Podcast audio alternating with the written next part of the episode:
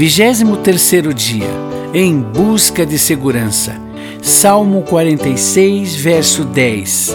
Ele diz: Parem de lutar e fiquem sabendo que eu sou Deus.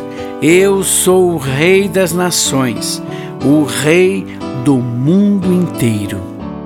Que época que vivemos!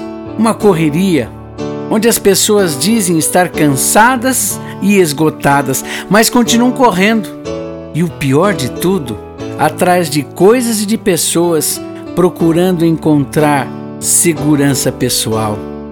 Que ilusão! Pessoas podem decepcionar, coisas podem acabar e alguns nem pessoas e nem coisas podem adquirir. Onde procurar a segurança?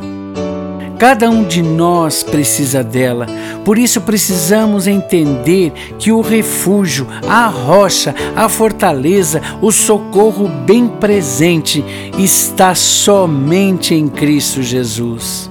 Ele permanece fiel, não nos decepciona, não nos abandona, não olha para nós por merecimento, mas por graça. E seu desejo é nos ver seguros nos seus braços.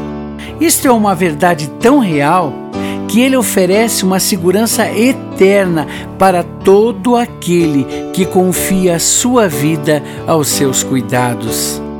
Há um desafio para você hoje. Aquiete-se e deixe de correr atrás daquilo que, quanto mais você tem, mais inseguro você fica. Tome posse da segurança eterna que somente na pessoa dele se torna real.